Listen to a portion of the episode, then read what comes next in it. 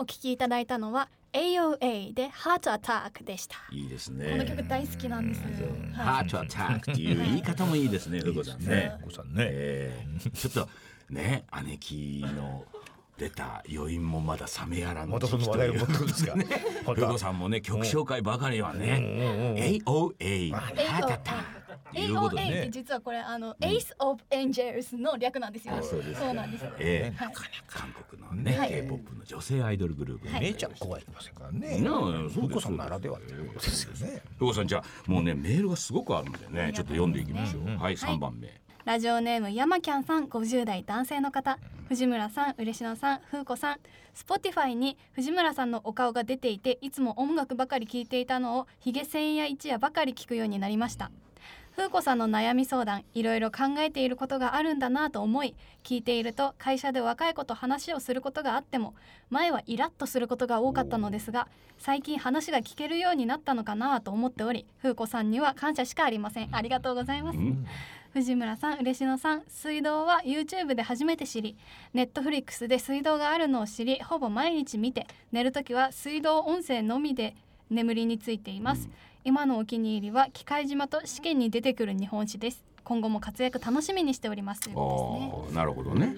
50代男性最近水曜どうでしょう？YouTube から知る。YouTube から知ったっていうのもあるんですよね。テレビではなくてね。時代ですね。でもこの風子さんのね、あーいろんなことをね、いまあ冒頭からもねちょっと私もね、えーイラッとしましたけれども そういうことを聞いてね、あのこの同年代ですわ50代男性の方は。前はね若い人とね話をするとイラッとすることが多かったんですが、最近ね話が聞けるようになった。風子さんには感謝しかありません。よかったです。ねよかったですっていうかだからおめえが、その若い人のね代表みたいな感じでね、それに対する私の怒りっていうのもこのね、あの山キャンさんも思うでしょう、お父さん言い過ぎだよと。ふーちゃん頑張ってんじゃないかって。それもありますよ。山キャンさんだってびっくりするぐらい あんたが怒ってるから、そのふーちゃんにやっぱりねちょっと共感するようになってしまうってところがあるんですよ。そうそうこういう効果ですよね。こういう子か、年配の方が「いやいや言い過ぎじゃないか」と娘さん頑張ってるっていうそうなんですよそうするとあ待てよと俺も若い子にね同じようにね、おいちょっと今の挨拶なんだと 言ってんじゃないかと。ねえ。うん人の振り見て我が振り直せっていうことですよね。ことですよね。ええすごい効果ですよね。効果です効果です。やりすぎるっていうのはやっぱ非常にいいと思います。そうね途中でやめずにね。本ね当にもうオープニングから延々怒ってんじゃないかみたいなこと聞くとね、そうそうやっぱりいい効果出てるんですよ。そういうことですよ。中がねもう若い子の話多してる重構造ですね。さっきまあ冒頭のね怒りから始まって姫ちゃんさんのねはい、えー嫁を行くばくもないという話から来て若い人に対する文句というところでね多重構造。多重構造。うん、ありますやっぱりね。それは、えーそのね嫁を行くばくもないというまあ同年代我々の中高年っていうところに対しては風子さん何もね言えないですもん。なかなかね。はいはいうん。でもこういうふうにあなたがいるから50代男性気づかされることもある。ということですね。じゃあもう一つ言ってみましょう。はい。はい。ラジオネームすっとこどっこい大光さん50代男性の方、また50代男性。はい。藤村様嬉野様風子お嬢様。平素より大変お世話になっております、うん。ラジオクラウドにて長女 VS 次女対決聞き比べをしてみました、聞うん。き比べってどういうことなんでしょうかねどういうことなんですよね。ねえお姉さんはまあ一回限りという感じで、風子お嬢様からは「あたいの仕事取らないでよ」という必死さを感じました。どちらがいいかと問われると正直わかりません。わかりませんってどういうことですかね。が、えー弱いを重ねると怒りをパワーに変えるモチベーションは失われていくんですよね。風光お嬢様を見習いたいところであります。ということですねねえこれもどちらがいいのかっていうとねこれはもうふーちゃんに決まってますよって。こきはいいんですけどね嘘でもね。姉は一回限りって言ってんだから。だからさまあどっちがいいかわかりませんじゃダメね。それはね、あのこの50代男性若い子の気持ち分かってないですそうなんねで。すよ。なんかその本の本心とかどうでもいいんです。なんか。ふーちゃんに決まってますよって書くっていうことで社会はねスムーズにいくんですよ。どこどこい大ね光さん前回のねあの放送を聞いてね「あたいの仕事を取らないでよ」っていうね必死さを感じた。そのそれを感じられたのであれば、どうしてあの正直わかりませんという言葉が出てくるのかね,、ね。きっとね。ちょっと悩ましいところでありますよね。ね、50代男性まだまだね、風子さんからも若干のお叱りを受けているですよね。正直でいりゃいいともには見えそうそうそうじゃないですかなんか。正直ね、それどっちでもいいやっていうのが多くの人の意見でしょ別にね。ちょっとこの場をまとめてくれみたいなそうなんありますよね。うん。私もねこれわざわざ読む必要なかったんですけれども、まあそこら辺もね、まあ正直でっていうね正直わかりませんっていうのもね。ね、私としてはこれ読んでほしいなと思って。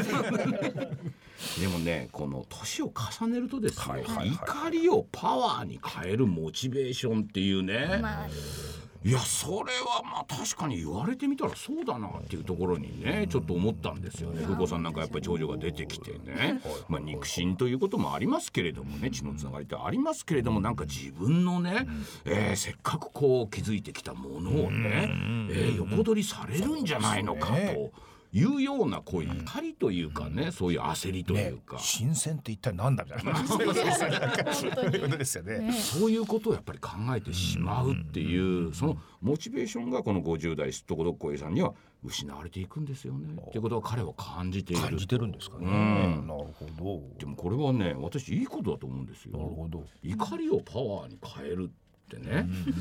うんまあ確かにね、若い頃はそれは確かにありましたけども、それはあの20代30代前半までであって、それ以降怒りをパワーに変えてたらこれいかがなものかって ちょっと面倒くさい人になっちゃうっていうね。パワハラとかになりかねないんですよね。若いやつに対してですよ新入社員に対してですよ。お前なんで大体さあのほらパワハラ系のねお言葉でよくね、新入社員が来た時にですよ、もう40も50もね、上司の方「お前さ、彼女いんの?」みたいなさ あれパワハラっていうかさあれもさ「お前なんで若いからってなんか若い女の子と付き合ってんじゃねえの?」的なさなんかそういう嫉妬というかあるわけでしょあれ。なるほどそういう話から始まりますかね。いやそうでしょだからこれが怒りをパワーに変えるという意味で言うと。まだまだその人なんか若いわけですよ。なんなら彼女取ってやろうかぐらいなんなら彼女の悪口言ってやろうかぐらいの何かが見えるんですよ。若い人に対しては普通はですよ。おお前彼女いるのかって別に聞かなくても、うん、まあもしねあいや彼女とこういうことがあってていやでもお前彼女はねそれいて可愛いんだからさそれやね仲良くやればいいじゃないかっていうのが普通でしょ。そうですねお前彼女いんの？っていうところにはよしんばいなければいいっていうね。その裏も見えるしね。お前さ二十歳のね入社して社会人になろうっていうのに何彼女もいねえの？みたいなさそういうマウントポジションを取ろうと。おで彼女いますって言って「えそれ何やってんの？学生?」みたいなさなんかそれでまたマウントポジション取ろうみたいなさ。いいですねなんか、ね、よくないでしょそういう人。なんか見てみたいですね。もう目の前に見えるようになって。延々見てられたりします。ねなんか。何かっちゃ彼女に対する文句。で彼女がまあ例えばね話聞いたらすごくねいやなんかいい人でって言ったらそんないい人になんでお前がって今度矛先をこいつにお前それでいいの？みたいな。うちの会社みたいなのに勤めてていいのみたいな。なんかもう自分ももう卑下して。言っちゃうみたいなねとにかくそういうなんか仲良くやってるのが気に食わねえみたいなね。最近少ないんじゃないですか？なんか。そうでもないですかね。いやどうでしょう最近って。それ言わないだけで言ったらあれですから。なるほどなるほどなるほどね。まあだからそういうね、うん、パワハラパワーをね貯めている人っていうのはそれこそ SNS とかでねちょっとね気に入らないアイドルに対してね同じようにね書くんじゃないですか。そういう意味で言うとねまだ部下の彼女にね立てついてた方がまだ社会的にまあそうですね飲みの場で本人がいるだけですからね。まだ控えめですよね。控えめですよ。それをね今はそういうはけ口がないもんだからネットでの。アイドルに対してとかさアイドルを応援してるね女の子に対してとかさ大使のファンに対してさなんかね言うわけでしょそういうのは良くないじゃないですか。怒りを秘めたらダメですよ。ダメでしょ？いやこれね若い人同士だったらわかるんですよ。例えばね同級生が「えちょっとお前彼女いんの?」っていうのはまだわかるんですよ、まあ、まあ共通の話題、ね、共通の話題だし、なんならお前の彼女より俺の彼女の方がいいのか、まあ、比べようというねいわゆる同等ラインの中でのこうねちょっとしたあるわけじゃないちょっと興味ありますもんね。これがね504050の松が 20前後の男に対して彼女いんのはダメでしょみたいなね。50だったらもうスリークぐらい終わったそうだからね。もうそうぐる回ってね。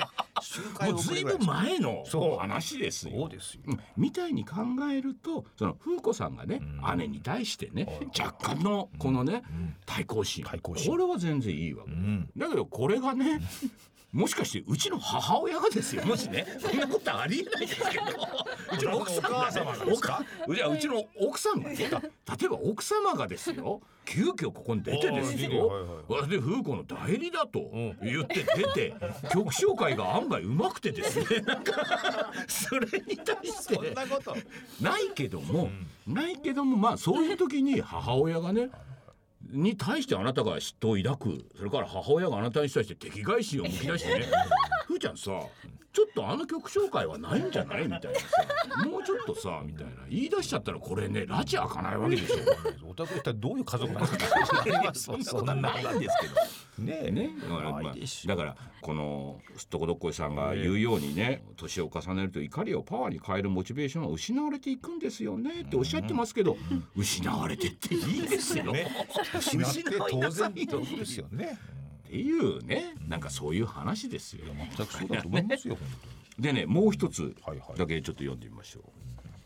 はい、えーラジオネームミリアさん30代男性の方。うん。藤村さん嬉野さん風子さんこんばんは。藤村さんに質問があります、うん。南平岸にあった HTB 旧社屋が解体され跡形もなくなってしまいましたが旧社屋に何か思い出はありますか？ということです、うん、これ一切ね今2つの話とね全く無関係なメールに見えますけれども実は非常に関係があるというか当。ね。え、そうなんですか？うん、このねミリア君はね、30代なんですよまだね、意外と20代30代とかっていう人の方が思い出ということに関して非常にこうセンシティブというかな。あなんか思い出ありますか？なんか良かった思い出悪かった思い出ありますか？って必ずよく聞くのはこの30代20代後半ぐらいの人が非常に多いんですよそれは何でしょうね。なんかその社交辞令的なことなんですか。違いますねお50代40代後半自分たちの先輩に対してそれを同等に引き下げたいというあ願いがある。自分たちと同じところの思い出まで下げてるんですか。そうそうそうそうそうなるほど。そこの同等に引きつけたいでそれはつまり殴り合うにしても、ん。その対抗心にしても、ん。えー先輩20代の頃どうだったんですか、言った時のその20代の先輩と自分たちの、みたいなものを比べるそうっていうかな。言われてみると確かにそういう質問結構ありますよね各所でね、うん。なんか若い頃の話学生じゃない聞かせてくださいそうそうそうありますもんね。あるじゃないですか。それはなんかそういう意図があってそういう意図ですよ多分。多分引き戻すっていう我々を気づきましたね。そう。それが50代になって今楽しいかどうか今どんな仕事をしてるのかって実はもう自分とは無関係な世界なんでなかなか聞けない聞いたところでって思うじゃないですか。だからそういう意味で言うとそのね前のお話とどういう違いがあるかっていうとその先輩たちの20代30代と比べてそれでモチベーションを作りたい。今の俺はど俺うなのか。はどうなんそうそうそういうことそういうこと。ああなたが考えてるよりも世の中はもっと発達してるしっていう世の中を盾にしてくることもあるしいや先輩そうだけど部署昔とは組織違うしとかっていうところで何かこう怒りというかそのうん。対抗心みたいなものをなんとか具体的に作り出したいっていうのがきっとあるんじゃないのかな最近コラムに書きました？そういうこと。書いてないです。書いていいんじゃないですかよく思い出を聞かれそうるですそうです、意外にその入り口としては意外ですもんね。若い頃の話を聞かれるっていうさ、そうそうそそんなになんかまあ悪いことでもないからと悪いことでもないかって思うじゃないですか。引きずり下ろしてからね、うん。冒頭のことにしてねそうそうそうそう。話をさせようとするっていう一つのなんかテクニックというかね。うん。そこまで考えてないですよ。考えてるでしょいやそうですかね、うん多分そうです。考えてあるんだ無意識のうちに多分そういう作戦を取ってるんですよ。そういうことですそういうことです。それであれば多分話せるんだと思そういうことですそういうことです。今の自分と比べてねとかね。だからそうなるとやっぱり20代その若い頃っていうのはそのいわゆる怒りをパワーに変えるじゃないけれども、そういうパワーのモチベーションの仕方っていうのは持っているっていうことですよね。なるほど。だから我々が昔を懐かしむっていうのはあくまでも懐かしむだけの話でっていうことじゃないですか。今更ね大学の頃さ綺麗な彼女と付き合ってたってそこを争ってもしょうがないわけじゃないですか全然。でもそういう大人もいますよ。なんか過去の戦歴をねひけらかすっていう。そういう人は多分20代の社員にも対してもマウントを取る人ですよね。いやお前の若い頃と俺は全然違うよみたいなね。そういう意味で言うとこの人は怒りをパワーにまだ変えている人だから 面倒くさいっていうことですよねどとにかくマウントを取りたいとね。取りたいんですよ老いも若きもね。大手もマウントはダメでしょそれ困ったもんですな、ね。まあみたいなことをちょっと今日はね感じたという。ちなみに給食の思い出はないんですか？だからないんですよ。なるほど。そんなに。なるほど。全然ないんですよ。なんか冬道でよく滑りましたよ。うん坂だったから。そういうことありますよね。それでは先生ね20代のやつがマウント取れないんですよ。それはそれはあなたの足腰が多少弱ってきたことであるから。僕は滑りませんよそんなの全然。そこには何のマウントもないそんなそんなもんなんですよ、うん。マウントのしがいがないですよ。そんな時にですよ、うん、向こうが欲してる思い出っていうのはいやーそこは狭くてさそれでもねなんか徹夜してさあそこで編集をしてさっていう話を聞きたいんですよ。そうするといや今の編集室は全然そんなねすごく昔はね昔はそれは苦労しましたね、今はデジタルですからそんなねダビングも必要ないしみたいな。そういう風にしてマウントを取りたいんですよこの思い出っていうのは。戦国武将ですね先生。そうですそうです。常に緊張感を私持って、ねこの前ね、ええ。あの東京に行った時にうちの東京支社のですね、はい。私が入社した時にはすでにいらしたうん。女性の方がいましてね、おー。うん、その方と久しぶりに会いましてですね、帰り電車がちょっと一緒でね、はいはいはいはいはい。そうなるとやっぱりね昔話っていうの藤村あるさんみたいな藤村ね君の入社した頃、はいはいはいはその時の昔話の一つはですよ、入社したばかりの時はですね、はい。青果ビルっていう、まあ、築地にあるですね、あはいはいはい。喫茶店の2階がうちの東京支社なんです。いちっちゃいね。ちっちゃいんですそこに行ってうん。もう木の扉うん。なんですよ。みたいなところをいやーあれ知ってるのはもう藤村さんと私ぐらいしかいなくなっちゃったよねみたいなん話をして思い出話といえばそれぐらいですよ。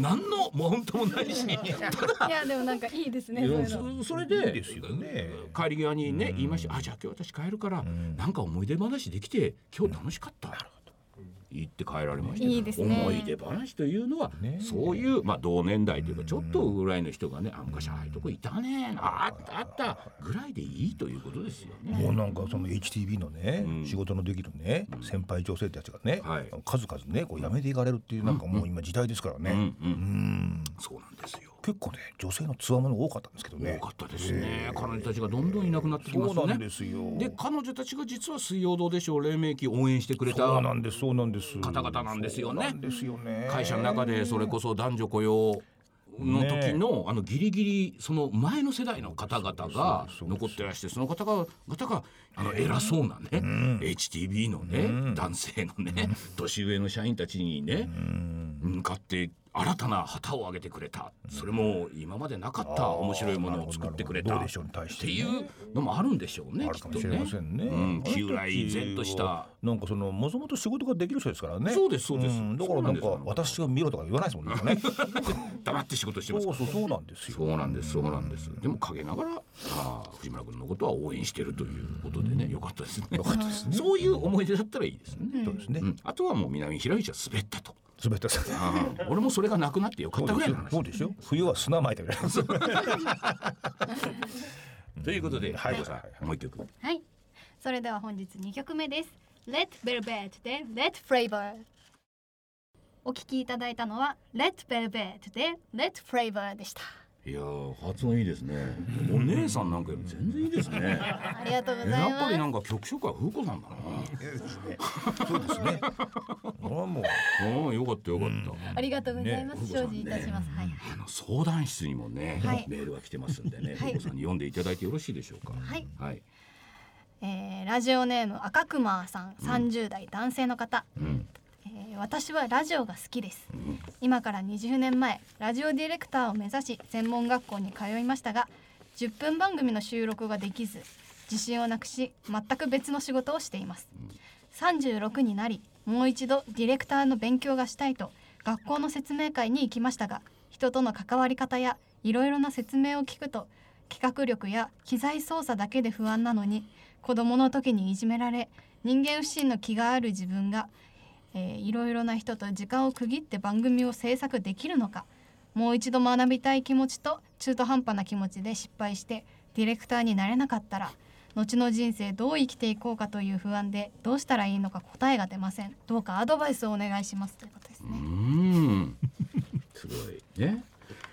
あのね今彼赤熊さんのね、うん、現段階の状況としてはですよ、うん、えー、ラジオ好きです、うん、あそうなんだラジオのディレクターをやりたい、うん、あそこまではいいです、じゃあラジオのディレクターになるためにはどうしたらいいか、彼は考えて専門学校に通った、えー、でも多分課題でね与えられた10分の番組のね、うん、収録すらできず、うん、それで夢を一回諦めた私には向いていない。全く別の線ね、で今一度ディレクターの勉強がしたいと、学校の説明会に再び行き、人との関わり方や、いろんな説明を聞くとやっぱりね企画力とか、機械操作だけでも不安なのにそこまでできない。と、一体どうしたらいいのかということですよ。だから彼はまずディレクターになるためには1から10までのまずは機材を覚えるにしても、人と交渉する時にはこういうことをする、企画書の書き方はまず1何々タイトルを書いて次は企画概要を書いてスケジュールを書いてってそれを全部やらなきゃいけないって。彼はその頭でしかディレクターになれないと、まずそこからやらないとダメだって思ってるわけですよ。でそんな中ふと思うわけですよ。子供の時にいじめられてね 人間不信の気がある自分がそんなことができるのかと言ってるわけですよ。うん、君ねあのまず勉強必要ないです。うん。基本的にディレクターになるのに、うん、あの企画書の書き方なんて別にね、うん、それ人それぞれなんでね、うん、まず君はそこをやらなきゃいけないと思ってる段階で36まで来てしまった、君の一番の売りは何か、子供の時にいじめられて人間不信であるということが、ディレクターにとって一番こんなに魅力があることはないということじゃないですか。だから人を信用しなくていいし、いじめられっ子なんだ俺はっていうふうに思ってればいいわけで、その人が普通の人と同じようにね、1から10までね、機材の勉強をしてうんぬんかんぬんってやってたら、その前にね、同じ鉄を踏んで終わりですよ。だって人間不信なんだから。教えられる人の教えてることもね頭に入ってこない。だってその人間嫌いなんだからさ。もうできるわけねえっていう。どうしたらいいでしょうか。答えが出ません。当たり前だよねこんなのね。まずねなんでラジオ好きなのよ。なんでラジオのディレクターをしたいのよ、うん、ラジオが好きだったら普通は喋る方に行きたいと思うわけじゃないですか、なんでラジオのディレクターなのよ、何人の話を聞いてるのが好きなのかな、その人の話をね、人に伝えるのが好きなのかっていう、まあことになるわけでしょ、ね、それが書かれてないんですよ。そこが一番大事なところ、ね、大事なところなんですよそこをやっぱ自問自答していただきたい。そうそうそうそう。ラジオが好きっていうのは、まあね面白いラジオ番組聞いてたんでしょうきっとねでラジオっていいなって思ったんでしょう。でも目指すんであればね DJ 目指すんじゃないんだからディレクターになりたいんだからじゃあ何なんだろう自分がディレクターになりたかったっていうのはね。だからその聞いててラジオをね好きだから聞いてるだから聞いてりゃいいもんね。聞いてないんだよ聞いてりゃいいっていうところからちょっとこう作りたいってところに行ったのはなぜだっていうところの問いかけだよね。そうなんです。いやラジオ好きだったらプロのリスナーというかね。あそれもありますよね。あるわけですよ。今やね。はがき職人もいますからね。いますでしょ。ね。これもあります。それちらっていいわけですよ。そうです。全然ああのラジオこういうとこ面白いっていうのだって今発表の場がたくさんありますからね。そうなんです。専門学校行く必要ないじゃないですか。プロのリスナーリスナーになるためにはどういう勉強したらいいですかって言われちゃうとそんな勉強ないわけでしょ。プロのリスナーイメージ。ところで始めるってところがいいんですよ。いいねんだけどでも彼は同じようなこと言ってると思うんですよね。そうですね。ラジオすごく批評する人が例えばいるとするじゃないですか。リスナーで。いやあのね焼きそばさんみたいにさい。らっしゃる。世の中にいらっしゃる。ああいう人に憧れるんですけど何を勉強したらいいですかどういう専門学校に行ってどういう企画書を書けばいいの？ありえないでしょ。あの人ただ好きなだけでばっかりに聞いてるだけでしょ。そうなんですね。ねで自分の意見を言ってるんですよ多分ね。ね。いやここのこういうところが私は好きだってはっきり言ってるだけの話で。でもそういう意見を聞きたいですよねラジオから。そうそうですね。自分の本音を聞きたい。正直なところを聞きたいですもんね。はいはいはい、そんな考えがあるんだなってありますもんね、ラジオとなんでラジオなのかテレビディレクターではないのかっていうとラジオっていうのはやっぱりね今そういったみたいに非常にこう本音の部分っていうのがねフランクに砕けてポロッと本音を出しているとか、ね、隠しときたいっていうところをね、うん、あえてポロッと言っちゃってね、はい、ことだってもうやってみた聞きますからね。っていうことは彼ね、赤熊さんはね専門学校やめなさい。そうですね。勉強するやめなさい、まずはまずは俺はなんでラジオが好きなんだと、そうですでラジオとテレビの違いでディレクターと、ね、DJ の違い、これ何なんだと。で自分はどこが好きなんだと。別にそれを文章に書く必要もないですよ、論文にする必要もない。ですよね。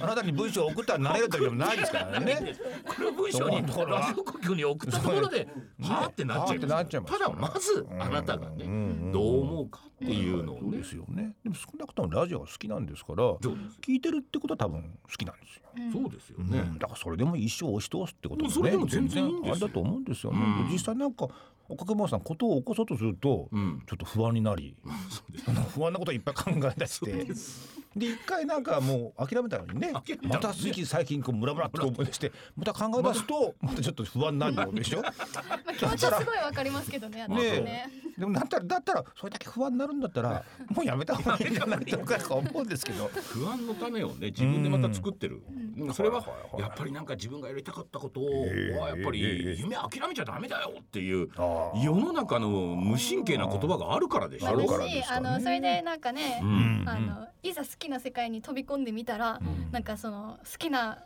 はずだったものが、なんか嫌になってきたりとか、そういうふうにもなりたくないっていう気持ちももしかしたらあるのかもしれないですよね。不安な気持ちの中にね。はいね、もう何しても不安にならない方がいいと思うのでつまりそのラジオだかなんだか何でもいいんだけど作って発信しようとしてる人がとにかく不安から始められると聞いてる方も不安なんだよ。そうでしょ？落語新人の落語家さん聞きに行って一番きついのが講座の本人が緊張してるとこがきついですよ、うん、とっては。そうですよ。そこからねなんかどうやったら逃れられるか、うん、自分がまずフリーにならないと、まあ、気持ちがね。自分が気持ちよくハッピーにならないと。特にディレクターになりたいわけでしょ、うん、ディレクターがですよ、うん、ものすごいもうガチガチでさ、悩んでてさ僕大丈夫でしょうか？いやこれ勉強したんですけどこれ合ってますでしょうか？リスナーと DJ はどうしたらいいんだっていう話ですよ。まずまずお前が悩みなくせって。いうそうなんですよね。目の前にいることだけをねああ今日面白い話でしたね。いや次もっと話聞きたいですね。そういう人になれるかどうかですか。そうですで まずあなたがおっしゃったようにとにかくなぜなりたいんだと。いうところもう少し精査して。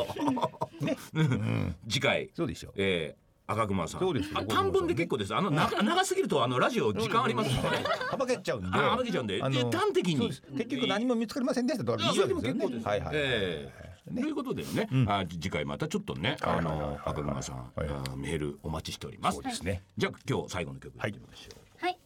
それでは本日最後の曲です。タヒチで Tonight。お聴きいただいたのはタヒチで Tonight でした。いい曲ですよね。これも楽しいげな曲。ふこさんね、はい、今日本当まだもっともっと読もうと思ったんですけど、まだ途中までしか言ってません。とりあえずメール一個読みましょう、はい。生まれた頃からどうでしょうさん。10代男性の方。藤村先生嬉野先生風子姉さん。こんばんは。初めてメールいたします、ね、ラジオネーム生まれた頃からどうでしょうと申します僕は今年の春に中学校に入学し新しい学校生活が始まります。12歳の僕にとってこの番組をリアルタイムで最後まで聞き切るのは 寝落ちしてしまい厳しいので毎月ラジコで楽しく聞いております。親父の英才教育により「水曜どうでしょう」のオープニング曲を聴きながら産湯に浸かり、うん、物心つく頃には「水曜どうでしょう」DVD の副音声がいつも流れている環境で育ちました、うん、ところで僕は今仙台におりますが、うん、小学校低学年の頃石巻市に住んでいました。近くに仮面ライダーの作者の石森章太郎さんのキャラクターを収めた石森漫画館もありえー、周りの友達がみんな仮面ライダーの話で持ちきりとなる中僕は「水曜どうでしょう」の他にミスターさんの「雅楽戦隊ホワイトストーンズ」も見させられていたので全く話についていけず苦労しました。先生方の型破りな番組作りに憧れ将来映像関係の仕事に就きたいと小学校の卒業文集に書かせていただきました、うん、藤村先生嬉野先生風子姉さん将来の夢に向かって僕は今後の中学校生活をどのように過ごしていけばいいのかアドバイスをよろしくお願いします。あと藤村先生ステッカーよろしくお願いします。藤村先生のあげちゃうが聞きたいです。なるほどねええー、もうこれだけのエリート人生を送ってるわけですからね。もう別にまっしぐらでいいんじゃないですか、ね、もう12歳でこの文章が書けるっていうことにも、えー、今後の中学校生活だってもうあなたはもう英才教育をね寅さんのようにねどうでしょうオープニングで産湯を使いというところ始まってるわけですからもう。だから周りと話が合わないからですよ、ね、だからどうしていけばいいんですかしょうがないエリートですからもうそれはしょうがないですよ。これはしょうがないですね。それはしょうがないですよ。これはもう一つの重い軸軸として中学生活3年が置く当時それはそうですエリートっていうのはそういうもんですよやっぱりね。あのあえてそういう環境でね どうでしょう広めてほしい、ね、そうだよね。ひっくり返してほしい。エリートとしてね。そうです何の迷いもないああそれはもうはいあげちゃう。ステッカーあげちゃうということですね。はい。ありがとうございます。じゃあもう一つだけちょっと、はい、はい。ラジオネーム、えー、三河の母だがめさん、五、う、十、ん、代女性の方藤村様嬉野様そしてこう一点の風子様スタッフの皆様毎月楽しい放送ありがとうございます。クラウドファンディング開始に向けて一つお願いがあります、うん、私は多分重度の IT 音痴でツイッターも SNS もやっていません、うん、ネットのサイトも YouTube も必要最低限ですこの放送も散々ためらった末ラジコのソフトを息子に入れてもらって聞いています、うん、コンピューターウイルス感染とかネット詐欺とかが怖くて本当はパソコンを触りたくないんです。そこでこういう私もクラウドファンディングに参加できるよう、うん、サイトや SNS のでの告知だけでなく、うん、放送内で振込先ゆっくりアナウンスしてください。必死でメモりますのでよろしくお願いいたしますいや素晴らしい。こういう方もねやはりいらっしゃいますからね。やっぱり下手にキーボードされても感染するありますからね恐れが。知ってるんですね。詐欺には。パソコン触ったら詐欺に遭っちゃうんですよね、う。ん、えー、だからね最後にね振込先教えてください。ってもうそれこそ危ないんですけど。みんなが聞いてますけど。そういうことでね、あのー、このようなね、うん、50代女性の方もね、ぜひ、えー、クラウドファンディング参加したい、うん、そのクラウドファンディングね、まあ近々ちょっとね、はい、ろいろ発表したいと思いますからね。ぜひぜひ参加していただきたい。えー、参加。振込先の方ね、うん、えー、私から言いますんで、そうですね。そうですね。ゆっくりね、ゆっくりアナウンスして。金額をね、うん、えー、60万円と言いますからね。そうじゃあ本人、えー、ぜひね息子さんにその前に一度聞いてください。本当に振り込んでいいのか。聞いていただければと思います。えー、そういうことですね。えー、プレゼント当選者いきましょう、はい、えー、北海道のサタデームンクさん50代女性、えー、そして東区の竹岡さん北海道40代男性。そして生まれた頃からどうでしょうさん宮城県10代男性、うん、現在の息子さん埼玉県50代男性、えー、そしてもう一人クイックマスターさん東京都40代男性の方、えー、こちらの方にプレゼントを送りますと。いうことでございまして放送からこれから1週間はですねラジコのタイムフリー機能でこの番組をお楽しみいただけます。ね楽しんでいただいて、えー、さらにラジオクラウドというアプリを利用して繰り返しお聞きいただくこともできます。ということで、えー、今日もたっぷりのメールをお読みいたしましたけれども本日もお時間となりました。お相手は？ふうこと嬉野正道と。藤村忠久でございました。メールお待ちしております。おやすみなさい。おやすみなさい